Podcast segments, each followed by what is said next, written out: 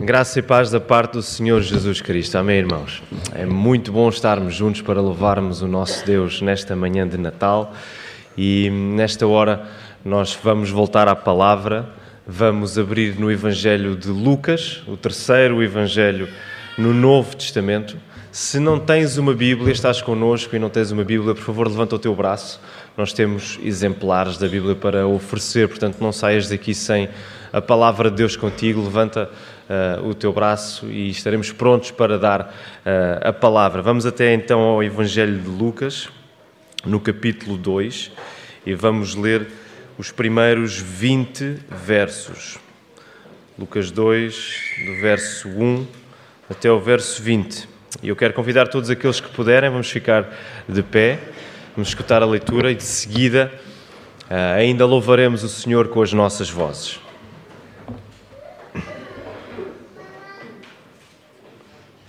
E diz assim a palavra: E aconteceu naqueles dias que saiu um decreto da parte de César Augusto para que todo o mundo se alistasse. Este primeiro alistamento foi feito sendo Sirene o presidente da Síria. E todos iam alistar-se, cada um à sua própria cidade. E subiu também José da Galileia, da cidade de Nazaré, à Judeia, à cidade de David, chamada Belém, porque era da casa e família de Davi, a fim de alistar-se com Maria, sua mulher, que estava grávida. E aconteceu que, estando eles ali, se cumpriram os dias em que ela havia de dar à luz. E deu à luz seu filho primogênito e envolveu-o em panos e deitou-o numa manjedoura, porque não havia lugar para eles na estalagem. Ora, havia naquela mesma comarca pastores que estavam no campo e guardavam, durante as vigílias da noite, o seu rebanho. E eis que o anjo do Senhor veio sobre eles, e a glória do Senhor os cercou de resplendor, e tiveram grande temor. E o anjo lhes disse: Não temais, porque eis aqui vos trago novas de grande alegria, que será para todo o povo, pois na cidade de David vos nasceu hoje o Salvador, que é Cristo, o Senhor. E isto vos será por sinal: achareis o menino envolto em panos e deitado numa manjedoura. E no mesmo instante apareceu com o anjo uma multidão dos exércitos celestiais, louvando a Deus e dizendo: Glória a Deus nas alturas, paz na terra, boa vontade para com os homens. E aconteceu que, ausentando-se deles os anjos para o céu, disseram os pastores uns aos outros: Vamos, pois, até Belém e vejamos isso que aconteceu e que o Senhor nos fez saber.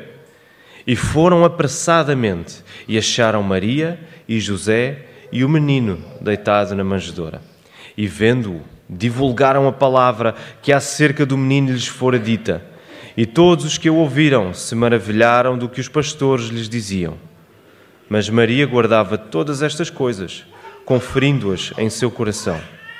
E voltaram os pastores glorificando e louvando a Deus por tudo o que tinham ouvido e visto, ouvido e visto, como lhes havia sido dito. Nesta manhã de Natal, Uh, quero pregar-vos uma mensagem breve, porque eu sei que há compromissos vários que temos de, aos quais temos de corresponder.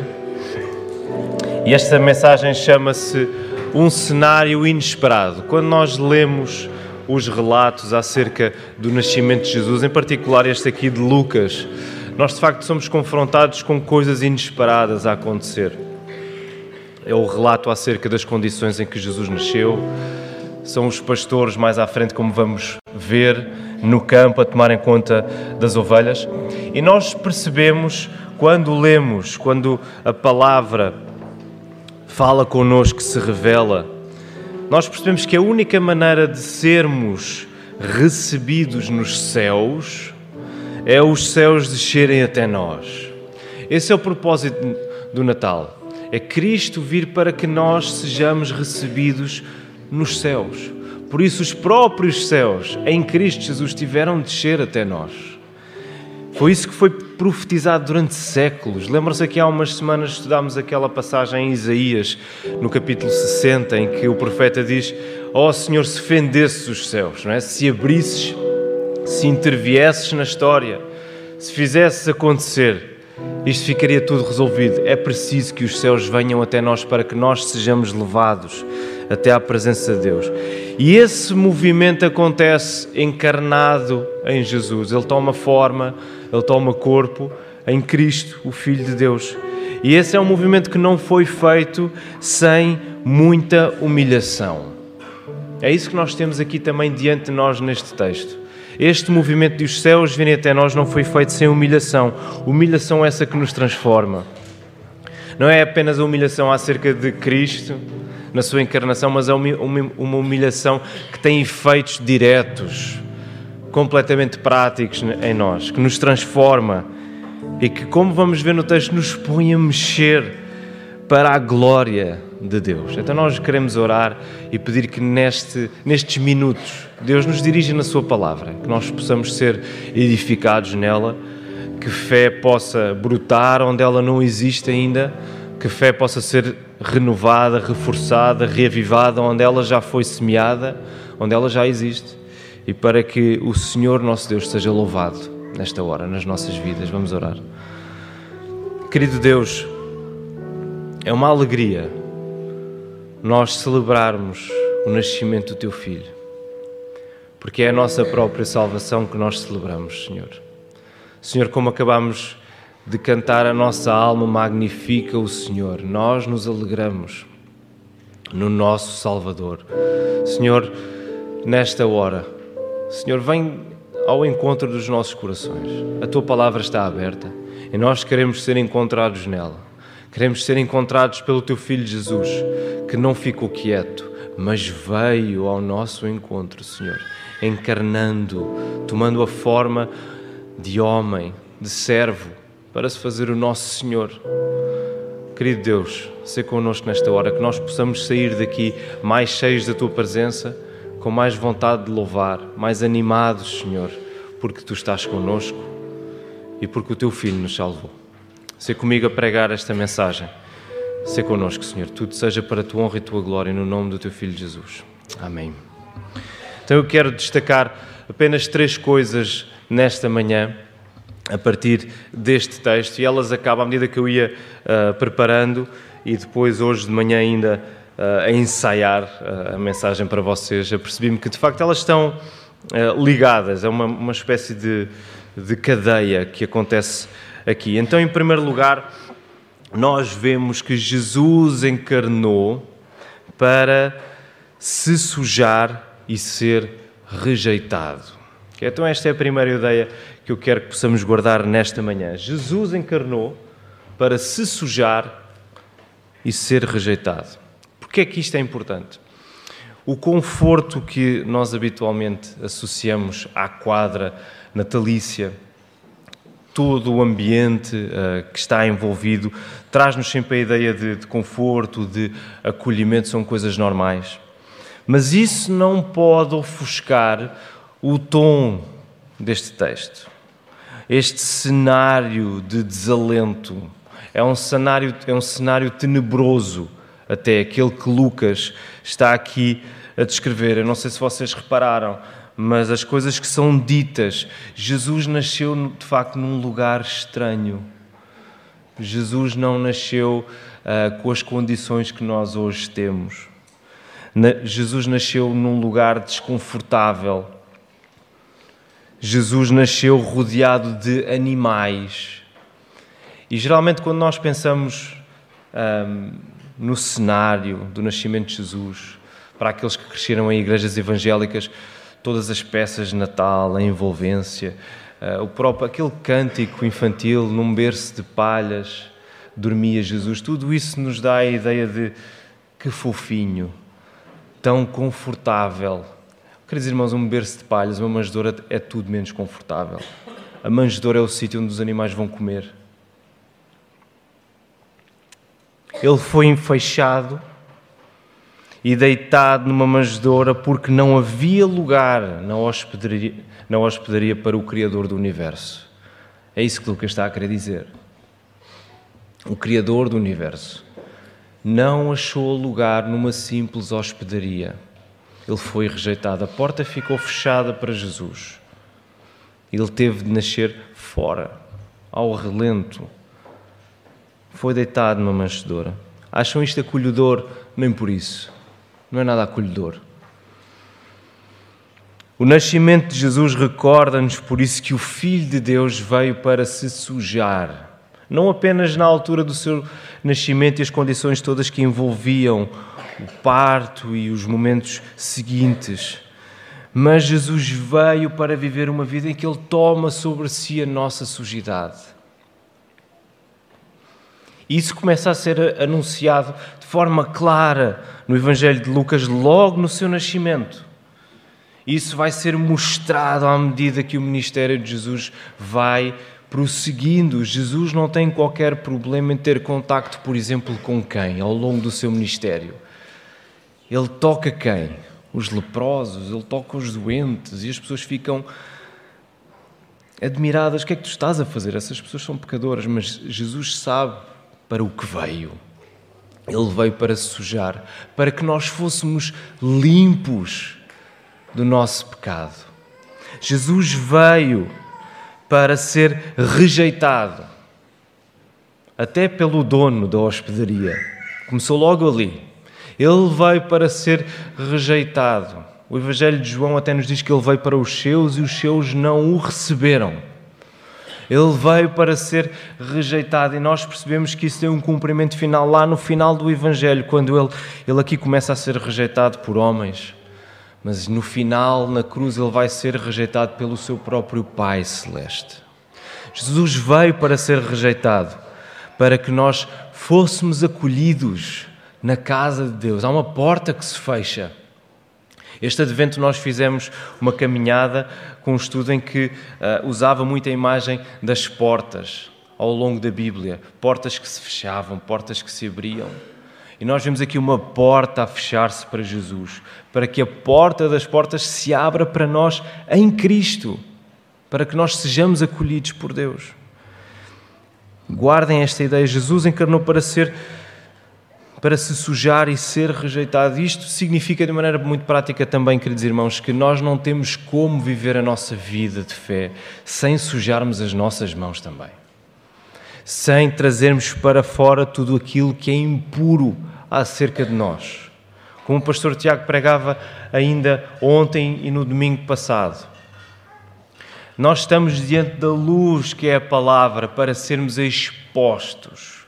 Viver pela fé é isso, é nós sermos constantemente expostos. E quando nós percebemos que Jesus veio, não para viver uma vida de realeza, mas para sujar, deixem-me usar a expressão para meter as mãos na porcaria, nós não temos outra opção senão continuamente colocarmos as mãos nas porcarias várias que a nossa vida tende a acumular. Porque Ele resolveu isso por nós. Em segundo lugar, Jesus encarnou para sermos humilhados.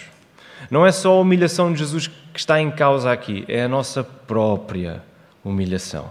Como assim? Reparem, não é por acaso, logo a seguir a lermos o bebê Jesus na manjedoura, quem é que nós encontramos? Portanto, o relato do nascimento de Jesus, aí a primeira parte vai até o verso 7, e depois a partir do verso 8, quem é que nós encontramos? É um grupo característico, um grupo particular. Quem é que está aí? Digam, os, os pastores. Muito bem. Não é por acaso que agora nós sejamos confrontados com um grupo de pastores à noite a tomar conta dos rebanhos. E não é por acaso que nesse momento, o que é que nós encontramos também? A glória do Senhor a cercar de resplendor esses mesmos pastores. Sabem, os pastores, embora a imagem do pastor fosse muito conhecida para um judeu, tendo em conta a importância que é dada à imagem do pastor, também já no Velho Testamento. Por exemplo, o Salmo 23, o Senhor é o meu pastor. Os pastores naquela altura não eram pessoas tidas em grande consideração, ok? Eram pessoas até desprezadas. Então reparem, A quem é que o primeiro anúncio, o anúncio inaugural de que o Messias nasceu, é feito? Esse anúncio não é feito às altas instâncias. Ele não é feito ao imperador romano. Ele não é feito aos governadores que estavam ali na Judeia. Esse anúncio não é feito aos líderes religiosos, aos fariseus, aos escribas. Este anúncio é feito a homens simples, a homens de quem ninguém queria saber. E nós temos uma lógica inesperada. Seguindo mais uma vez o inesperado que é o Criador, descer e ser rejeitado, ter de nascer fora da hospedaria, ser deitado numa manjedoura, nós, nós agora temos o inesperado da glória do Senhor se revelar àquele grupo de pastores. E há uma lógica inesperada nisto. A glória de Deus é manifestada na fraqueza e na humilhação. Para que a glória, para que nós sejamos colocados no circuito da glória de Deus, sem que ela nos fulmine, sem que ela nos arrase por causa do nosso pecado. Ela tem de ser revelada em fraqueza e em humilhação, porque isso é quem nós somos. Nós não, não temos credenciais, nós não temos nada para dizer a Deus: Senhor, aqui estou eu, eu sou digno de estar na tua presença, eu sou digno de ver a tua glória. Ninguém pode dizer isso. A glória do Senhor tem de se revelar em fraqueza e humilhação. E isso é visto na maneira como Deus escolhe cercar aqueles pastores com o resplendor da sua glória e de um modo paradoxal. É aí que a maior força se vai revelar. Veja o que é que acontece também. Logo a seguir, quando o anjo diz aos pastores: isto vos será por sinal, achareis o menino envolto em panos e deitado numa manjedoura. E no mesmo instante apareceu com o anjo uma multidão dos exércitos celestiais, louvando a Deus e dizendo glória a Deus nas maiores alturas, paz na terra, boa vontade para com os homens. Naquele cenário em que está a ser destacada a humildade, a fraqueza, a insignificância daqueles pastores, a força celestial do canto dos anjos a louvar o Senhor.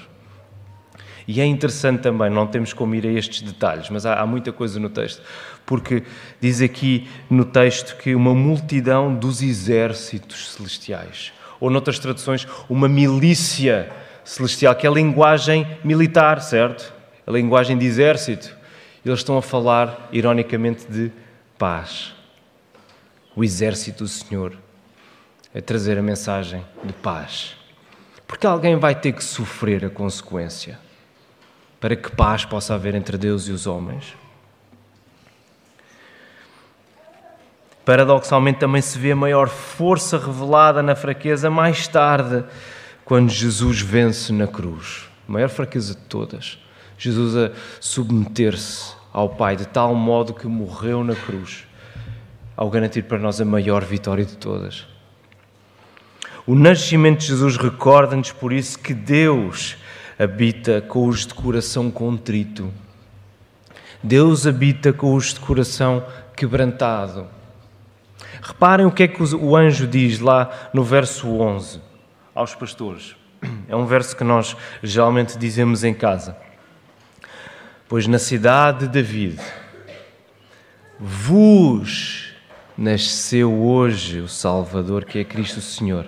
Não apenas, pois na cidade de David nasceu, mas na cidade de David vos nasceu. É para vós que ele nasceu é para aqueles que se submetem, é para aqueles que têm o coração quebrado, que reconhecem o seu pecado.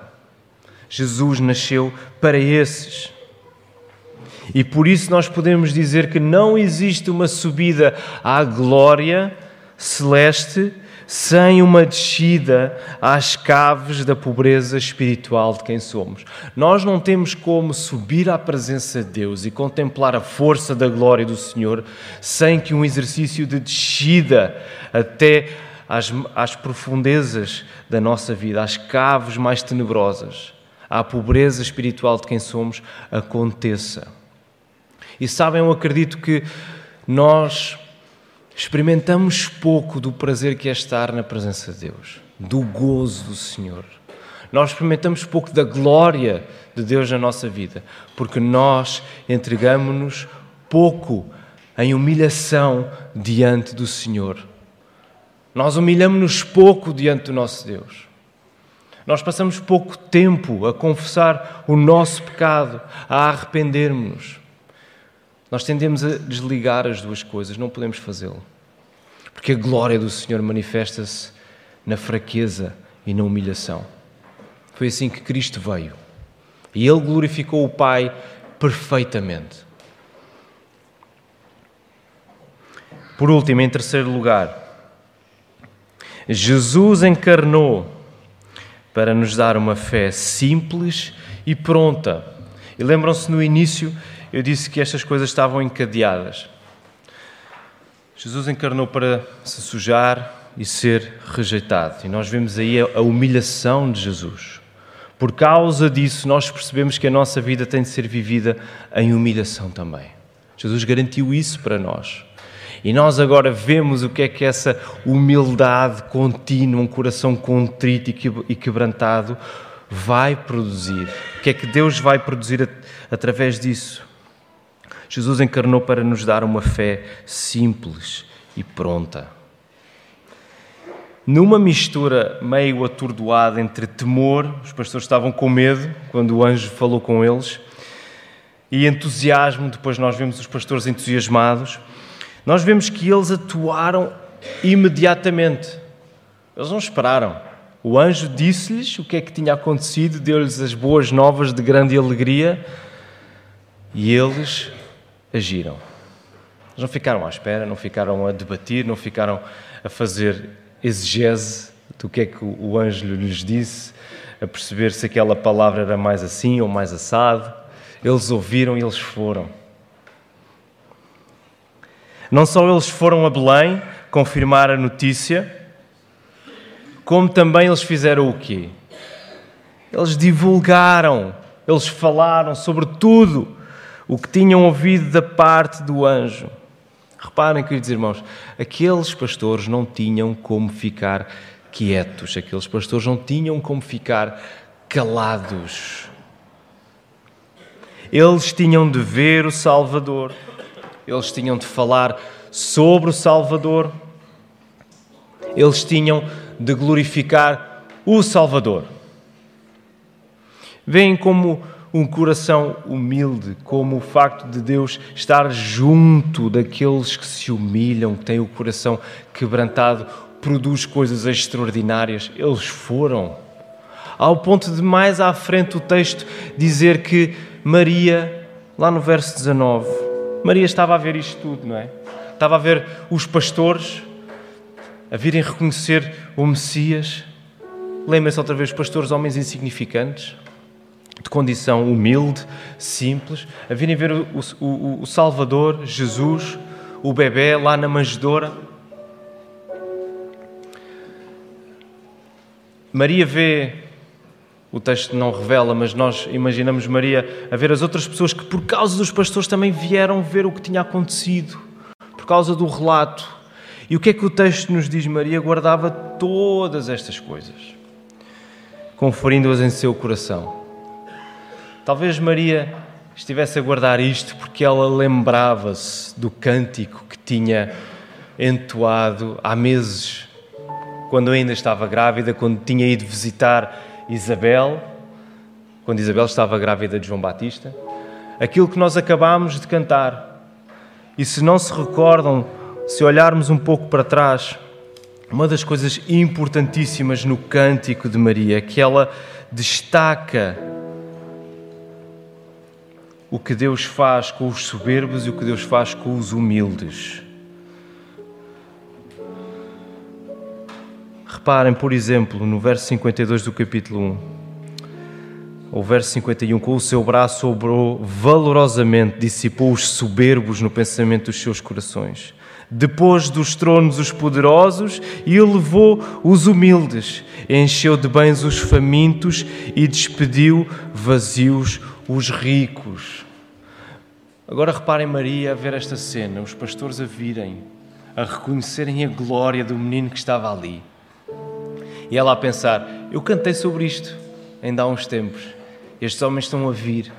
Provavelmente era isto que ela estava a guardar no seu coração. Reparem, queridos irmãos, a fé dos pastores levou-os a agir sobre aquilo que eles ouviram. Eles creram e fizeram. Jesus veio para que a nossa fé não seja uma fé complicada, porque nada na encarnação de Jesus, e vocês percebem o que eu vou dizer uh, uh, de seguida, nada na encarnação de Jesus, no facto de Jesus ter se entregado, ter vindo em forma humana, nesse sentido foi complicado. É claro que nós não conseguimos explicar a encarnação. É um mistério. Jesus é verdadeiramente homem, verdadeiramente Deus.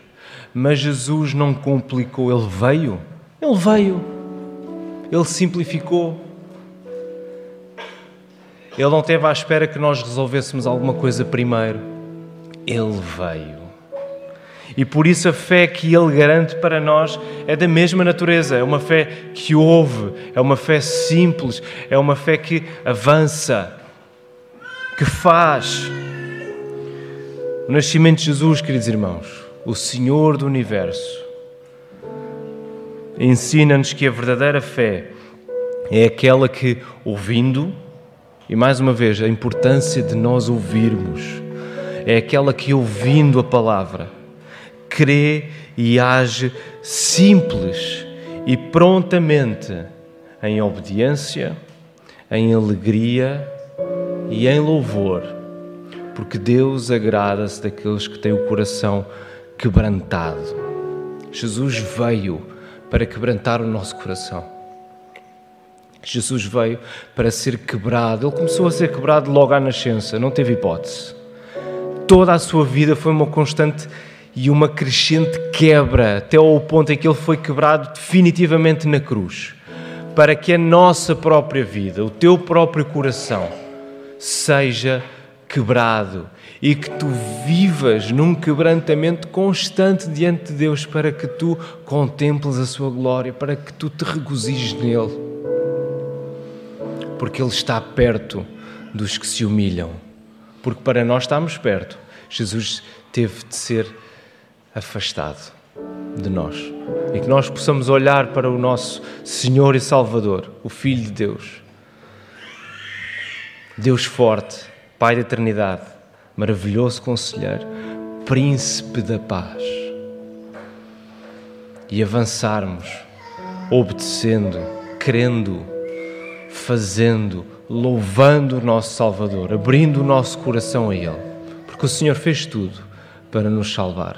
Pai Santo, que toda a terra cante, entoe, louve, exulte, Senhor, porque o teu Filho veio, o Redentor nasceu e ele viveu entre nós, Senhor. Ele entregou-se para morrer no nosso lugar. Ele está vivo porque venceu a morte, ressuscitou, está assentado à tua direita, Senhor. Governa sobre todas as coisas. Sê louvado, Senhor. Nós estamos aqui para te louvar. E nós sabemos que, não, que só o podemos fazer com corações quebrados, Senhor. Corações que se humilham diante de Ti. Corações que reconhecem que estão muito aquém da Tua glória, muito aquém da Tua perfeição, muito aquém do que Tu mereces. Nós precisamos de um Salvador, Senhor. Dá-nos olhos para o Teu Filho todos os dias da nossa vida, Senhor alegra-nos com o facto de Jesus ter feito tudo perfeitamente para nos colocar junto a Ti. Senhor, quebra-nos, renova a nossa alegria, Senhor.